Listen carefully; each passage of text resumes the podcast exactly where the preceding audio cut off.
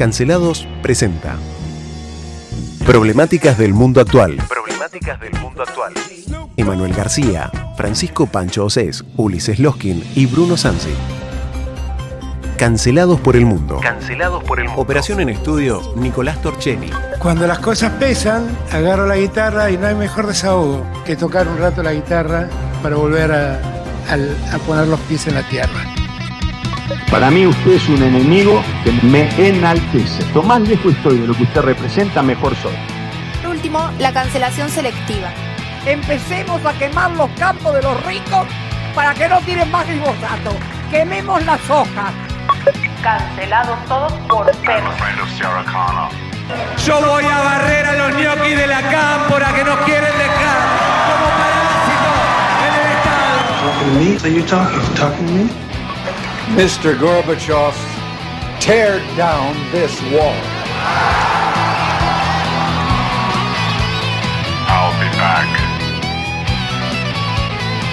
Muy buenas tardes, bienvenidos a Cancelados por el Mundo, este segmento editorial de análisis más profundo de las noticias y se encuentra a mi lado el señor licenciado Bruno Sansi. ¿Cómo te va, Bruno? Hola, ¿cómo estás, Emma? Un placer. ¿Y quién tenemos hoy en la cabina de control? Como siempre, al mago Nico Torchelli. Nicolás Torchelli. Muy buenas tardes. Muy buenas tardes, Emanuel. Hoy no contamos con la presencia de nuestro queridísimo doctor Ulises Loskin en esta sección de Cancelados por el Mundo porque está rindiendo un examen. Así que también le deseamos que le vaya muy, muy, pero muy bien. Éxitos.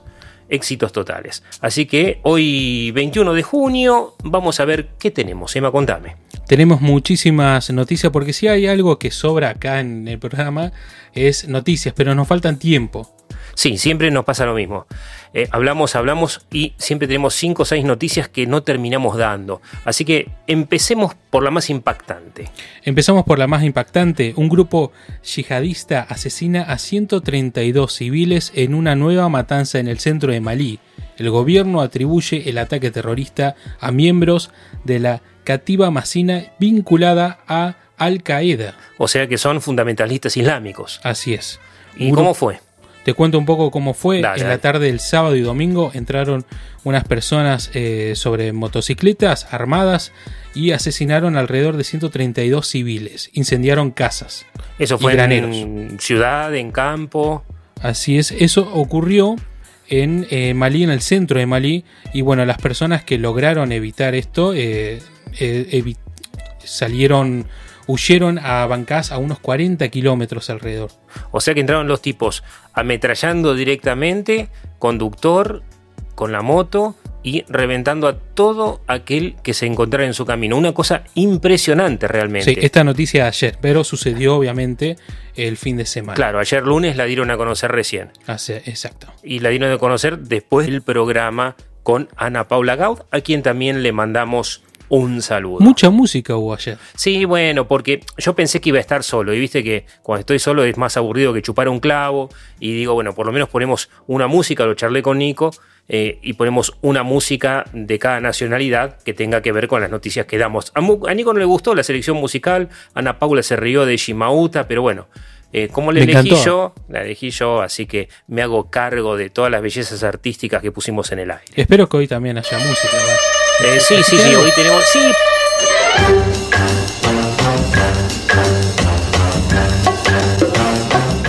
un día como hoy, no vamos a hacer las efemérides incorrectas de los sábados, pero un día como hoy, en 1932, 21 de junio, nació Lalo Schifrin. Lalo Schifrin, un músico argentino que eh, ha trabajado muchísimo en diferentes ámbitos, pero es muy conocido internacionalmente por eh, que fue el creador de la música de la banda sonora de Misión Imposible. Ah, sí. Sí, sí, sí, Lalo Schifrin, argentino, y bueno, vamos a pasarlo después un poquitito en un concierto justamente que da eh, y en el cual ejecuta este tema. Perfecto. Volvemos a las noticias. Dale, dale. Nos vamos a Israel. El Dale. gobierno de Israel se rompe y aboca al país a las quintas elecciones en tres años. El primer ministro Bennett y el titular de Exteriores Lapid anuncia un acuerdo para disolver la Knesset. El Knesset, sí. El- Knesset. sí, es el, el Congreso. El Congreso, recordemos que eh, esta sería una noticia para Ulises. Sé que no nos está escuchando en vivo, pero nos va a escuchar en el podcast, porque nuestro programa sale en podcast, en Spotify, Anchor, Pocket Cast, Google Podcast, y nos va a escuchar ahí porque el Naftali Bennett eh, consiguió hacerse del poder. Esto lo habíamos pasado el año pasado como noticia, eh, en una coalición que incluyó ocho partidos políticos diferentes que van desde la extrema derecha hasta la izquierda pacifista israelí, pasando por eh, árabes eh, islámicos. Es la representación pura de la democracia, de las voces, de la igualdad, por así decirlo. Sí, y no le funcionó. No, no le funcionó eh, porque, bueno, la dinámica política no es la que se dio. Hubo muchos desacuerdos en estas bases y mucha presión de el que fue el, prácticamente el jefe del Likud eh, durante muchos años, que es eh, Benjamín Netanyahu. Y él se opuso a muchísimas eh, medidas de Naftali Bennett, inclusive votó en contra de sus propios principios, porque una de las medidas más importantes, que ahora seguramente la vas a decir, es la no renovación de los derechos de los israelíes en la zona de Cisjordania. Me refiero a los asentamientos. Te leo una noticia vinculada justamente a eso. Dale. Una noticia que recordemos, esta fue dada De el junio. 7 de junio. ¿sí? Exactamente. Al principio de este mes.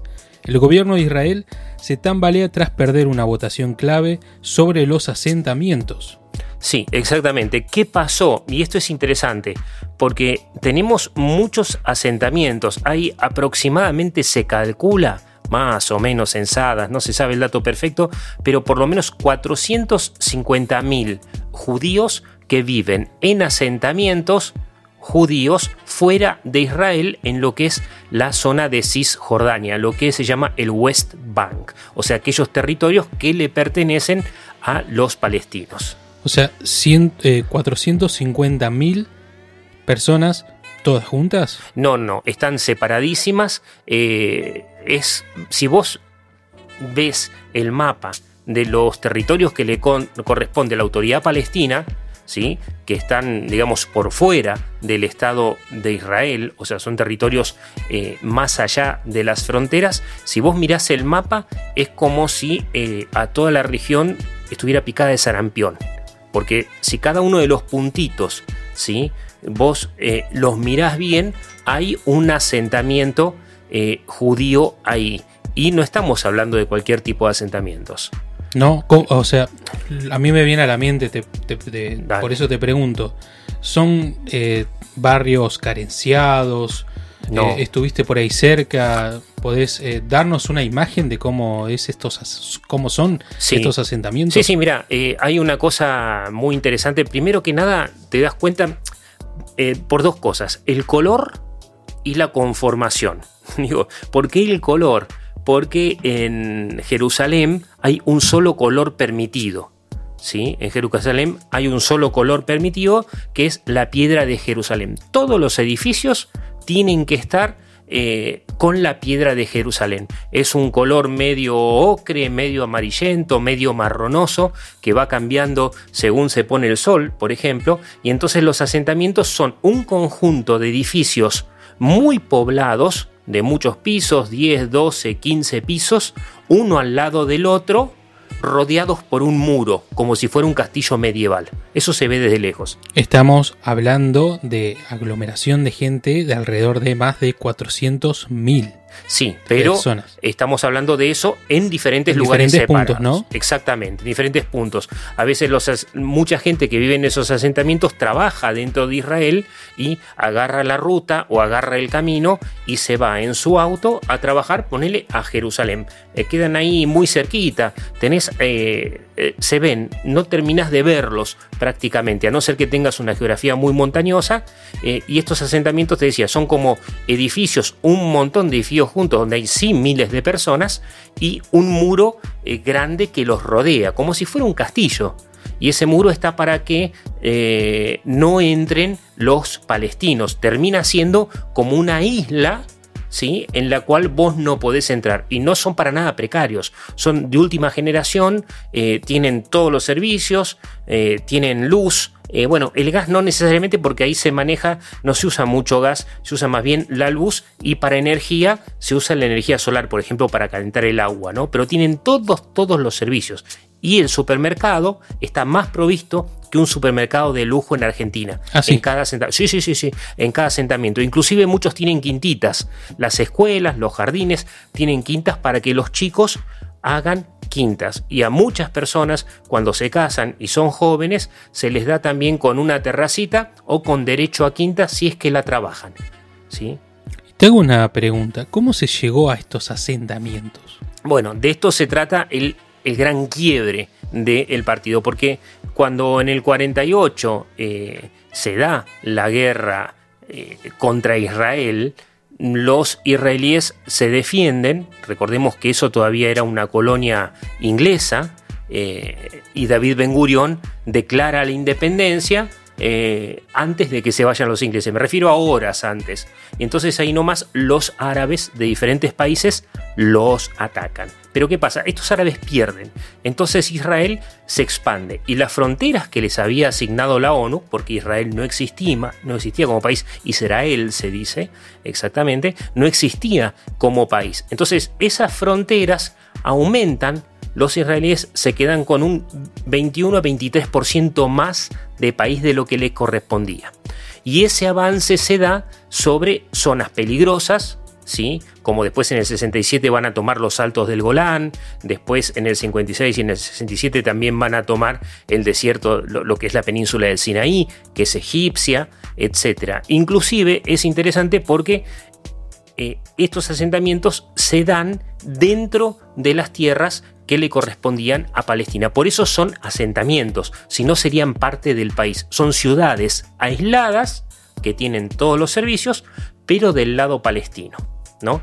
Y, y, no es fácil armar un asentamiento porque requiere muchísima logística, muchísimo apoyo. Pero plata no les falta, eso es importante decir.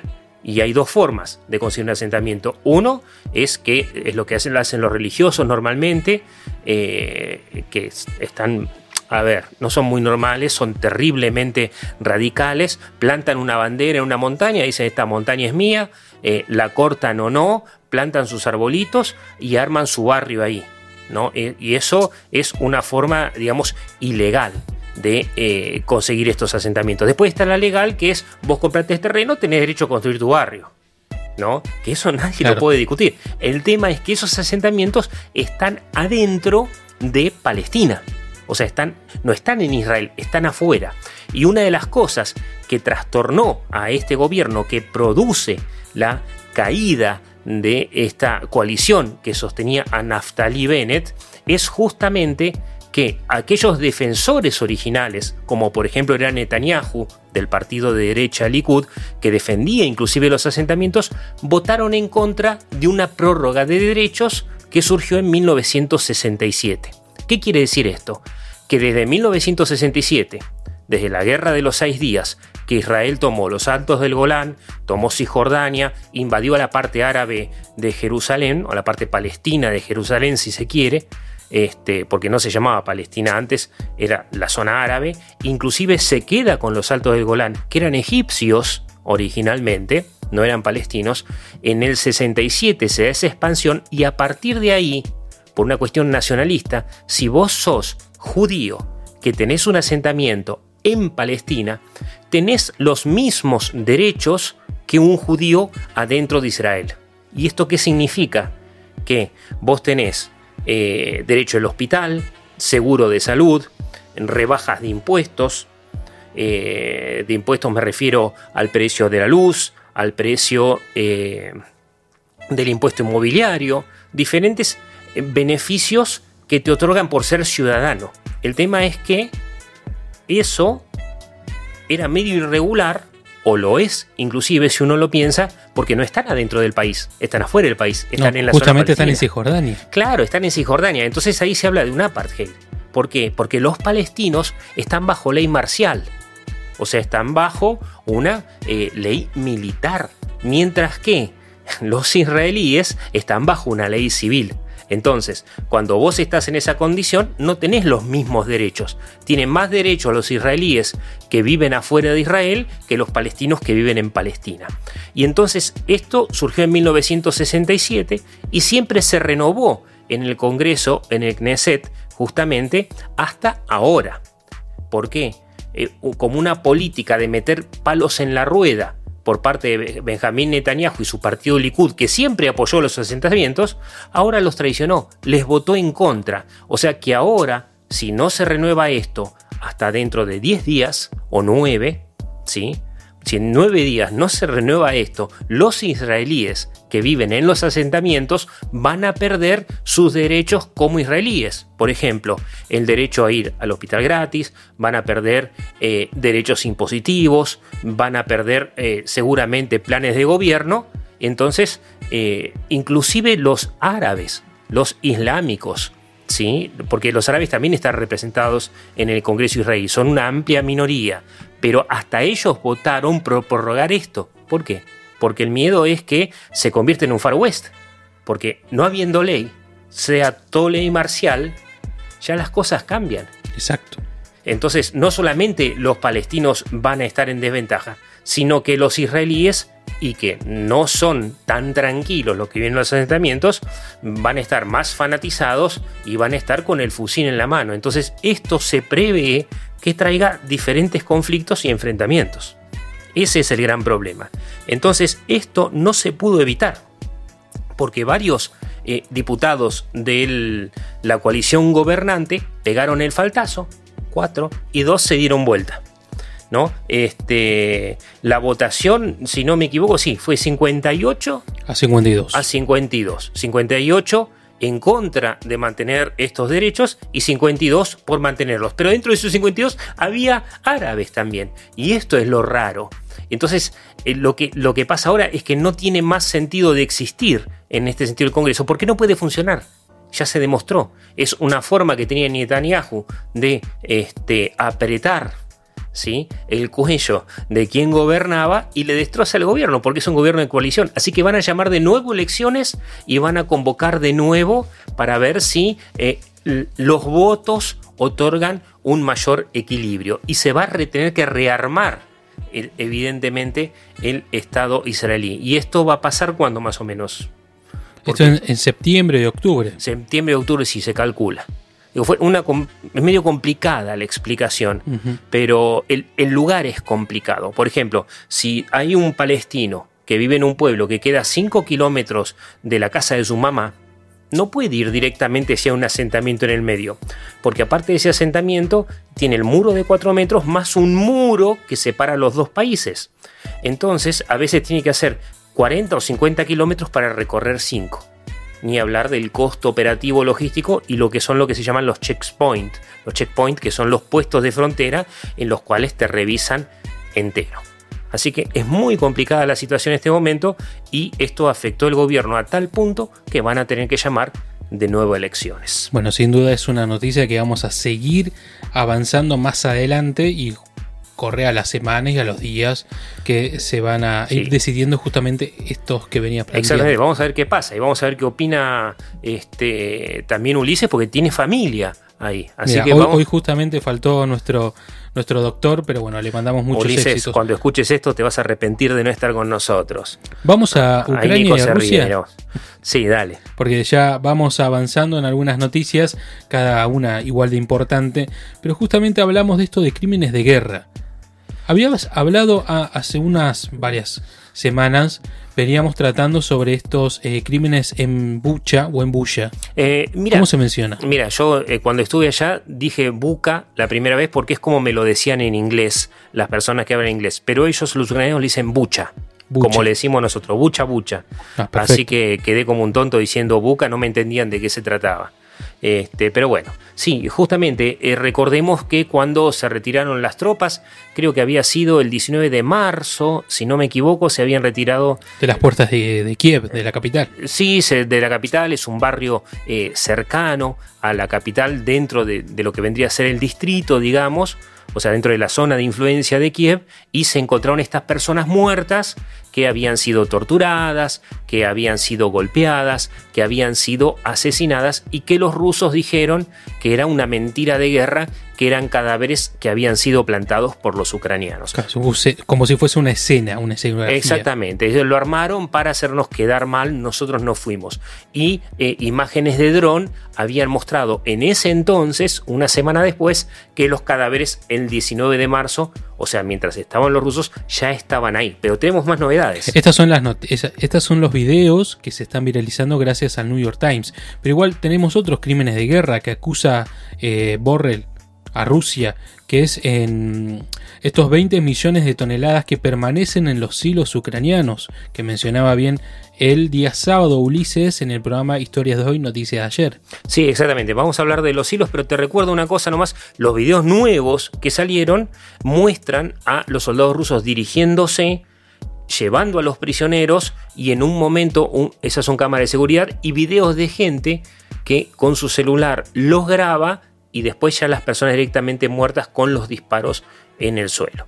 Ahora sí, volvemos, decíamos, a 22.000 toneladas de granos que decís que están encerrados en los hilos. No dejan los rusos que salgan de Ucrania y esta posible crisis alimentaria que se viene o que se aproxima para los años, para este mismo año y para el corriente, para el 2020, perdón, para el próximo 2023. Sí, yo ni siquiera esperaría tanto, te digo, porque los países que viven más al día, habíamos hablado de los africanos, habíamos hablado de algunos países de Asia también, y eh, que, que no están saliendo las noticias en este momento, y de muchos países latinoamericanos que viven básicamente de las exportaciones de materias primas. Y si bien no consumen el trigo ucraniano, las materias primas aumentan por causa de la guerra, porque también aumenta el petróleo, entonces aumentan los transportes y todo va subiendo. Pero directamente el representante de la Comunidad Económica Europea, del Parlamento Europeo,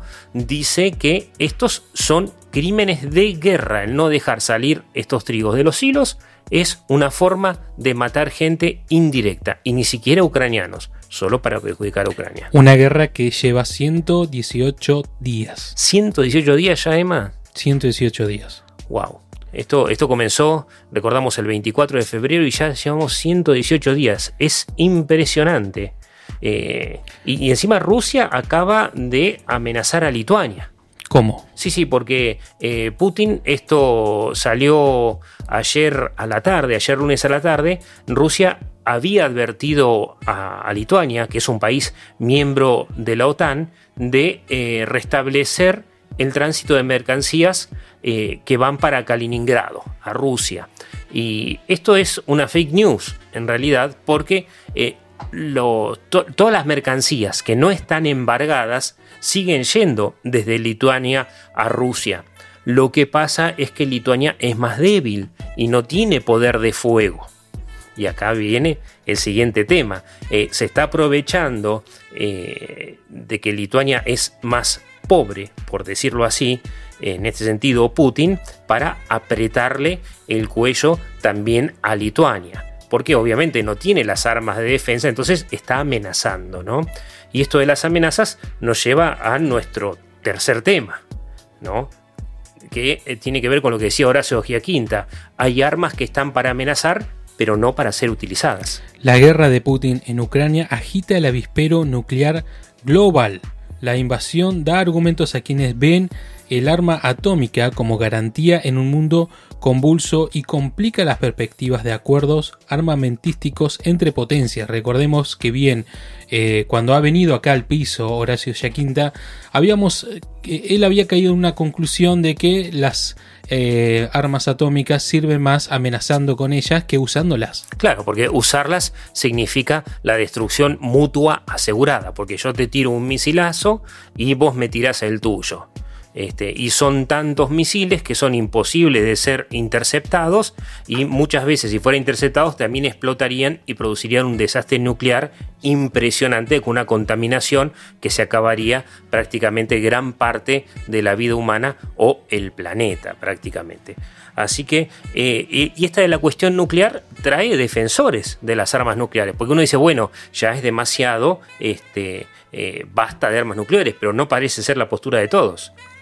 O sea que hay gente que las defiende, que son más necesarias incluso hoy que, antes. Claro, porque eh, son armas de disuasión nuclear, digámosla así, porque tirarlas, ya dijimos, es casi imposible porque reventarían todos. El tema es que muchos dicen, si Ucrania hubiera tenido las armas nucleares que le entregó a Rusia, ¿sí? hoy por hoy no tendría el problema de la invasión rusa. Entonces lo que tenemos que hacer nosotros es tener más armas nucleares. Esa sería la salida, digamos.